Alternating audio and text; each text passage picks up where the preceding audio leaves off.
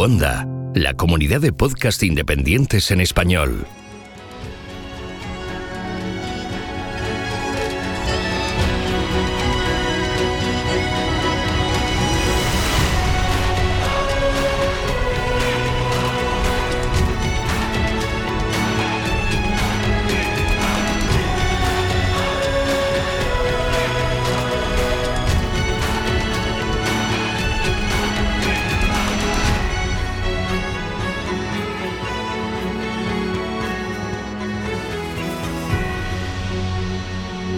Bienvenido a GeoCastaway.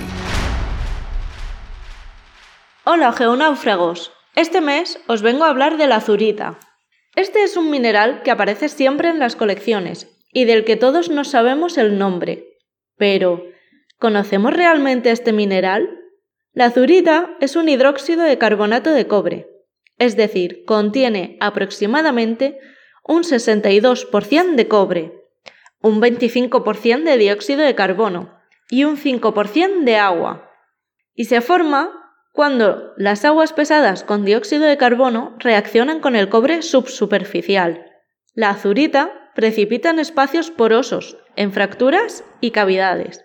Siempre la asociamos al lado de la malaquita, y es que, mediante cambios químicos ocurridos al aire libre, la azurita puede transformarse en malaquita. Ambos son minerales de cobre, y con tiempo suficiente se puede dar la sustitución de dióxido de carbono por agua, dando lugar a la malaquita. La azurita debe su nombre a su color azul intenso. En la naturaleza se presenta en forma compacta, con textura terrosa o formando costras.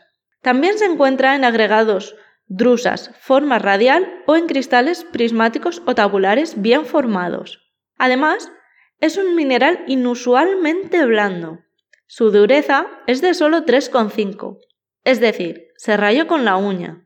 Su nombre, como he comentado anteriormente, se debe al color azul vivo del mineral. Proviene, etimológicamente hablando, de la palabra árabe azur, que significa azul, que, a su vez, viene de la palabra persa lazbart. También los griegos la llamaban por su color, kianos, de donde deriva la palabra cian. Existen algunos datos extraños o más bien peculiares que es posible que no supieseis. Resulta que al calor la azurita se vuelve verde o incluso negra. Además, al contener cobre, debemos tener en cuenta que es algo tóxica, aunque permite manipularla con las manos tranquilamente. Antiguamente, la azurita molida se usaba como pigmento azul y sombra de ojos, aunque con todos los inconvenientes antes mencionados ya no se utiliza para este fin. Uno de los mayores usos de la azurita es como indicador de depósitos de cobre subsuperficiales. Para ello es lo que emplean los geólogos. Antiguamente se extrajo mucha azurita y mucho cobre en la península del Sinaí por los egipcios. En joyería y como objeto decorativo se utiliza también, pero con algunas cosas a tener en cuenta y es que se tiene que almacenar en la oscuridad y en lugares fríos para que no cambie de color ni pase a ser malaquita con el tiempo. Si vosotros, queridos oyentes, queréis ver la azurita, deberíais viajar a lugares como Arizona y Nuevo México en Estados Unidos o Chessy en Francia. Pero está claro que pilla un poco lejos.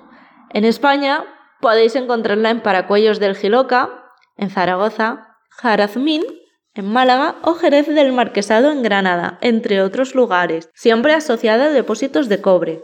Y esto, amigos, es todo de la azurita, a la que votasteis el 48% de vosotros. Para la próxima encuesta, esperamos superar los 103 votos del mes pasado. Ya sabéis, siempre la podéis encontrar en mi cuenta de Twitter o en la cuenta de Geonáufragos. ¡Hasta el próximo mes!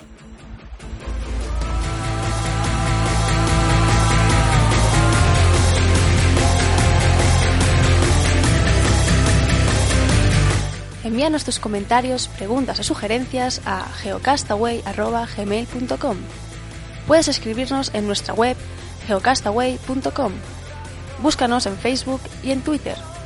Y escúchanos también a través de iTunes, Evox o Miro.